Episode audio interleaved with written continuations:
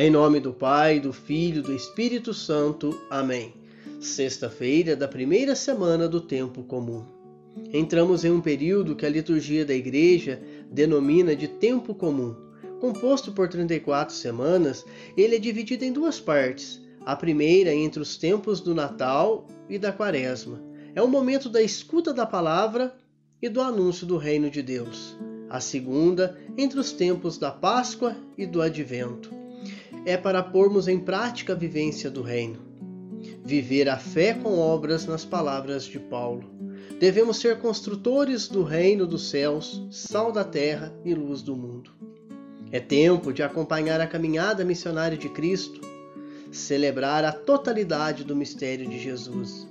Em cada um dos acontecimentos, Deus vai revelando o mistério de Jesus e cada um de nós somos convidados a vivenciar esse tempo com muito amor e fé. É o momento propício para colocarmos em prática todos os ensinamentos de Jesus, aquele que nós vamos aprendendo com ele e que estão relatados nos evangelhos. Levanta-te, pega a tua cama e vai para a tua casa. Hoje, a liturgia da Santa Igreja apresenta para nós um Evangelho de São Marcos, capítulo 2, versículos de 1 ao 12. Ouçamos com atenção. Alguns dias depois, Jesus entrou de novo em Cafarnaum Logo se espalhou a notícia de que ele estava em casa. E reuniram-se ali tantas pessoas que já não havia lugar nem mesmo diante da porta. E Jesus anunciava-lhes a palavra.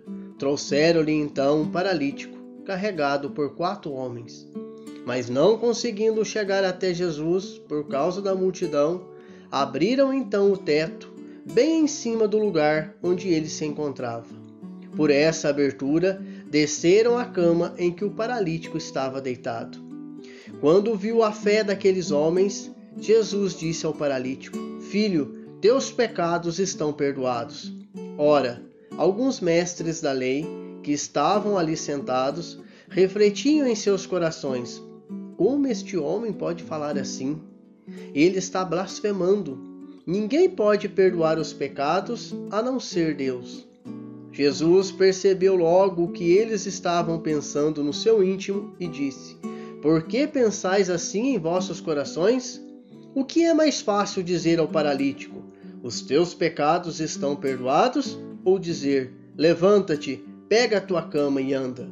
Pois bem, para que saibais que o Filho do Homem tem na terra o poder de perdoar os pecados, disse ele ao paralítico: Eu te ordeno, levanta-te, pega a tua cama e vai para a tua casa.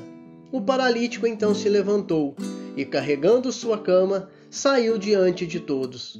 E ficaram todos admirados e louvavam a Deus, dizendo: Nunca vimos uma coisa assim. Palavra da salvação. Como de costume, em nossas reflexões, vamos imaginar a cena do evangelho que acabamos de ouvir. Busque as imagens, imagine cada situação narrada pelo evangelista. Vamos imaginar todo aquele povo espalhando a boa notícia que Jesus estava em casa e muitas pessoas se reunindo para ouvi-lo.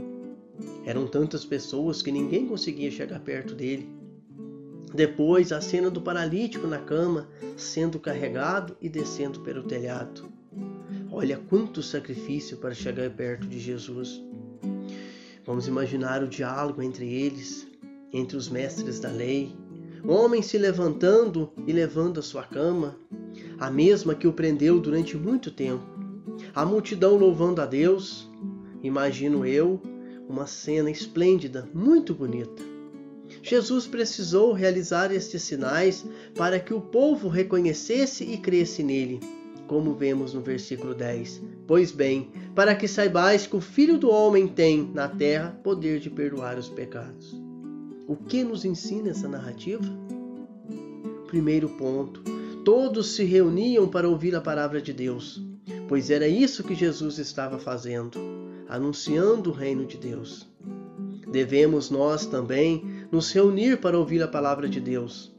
Quando a palavra é anunciada, o reino acontece, pois muitos corações são modificados.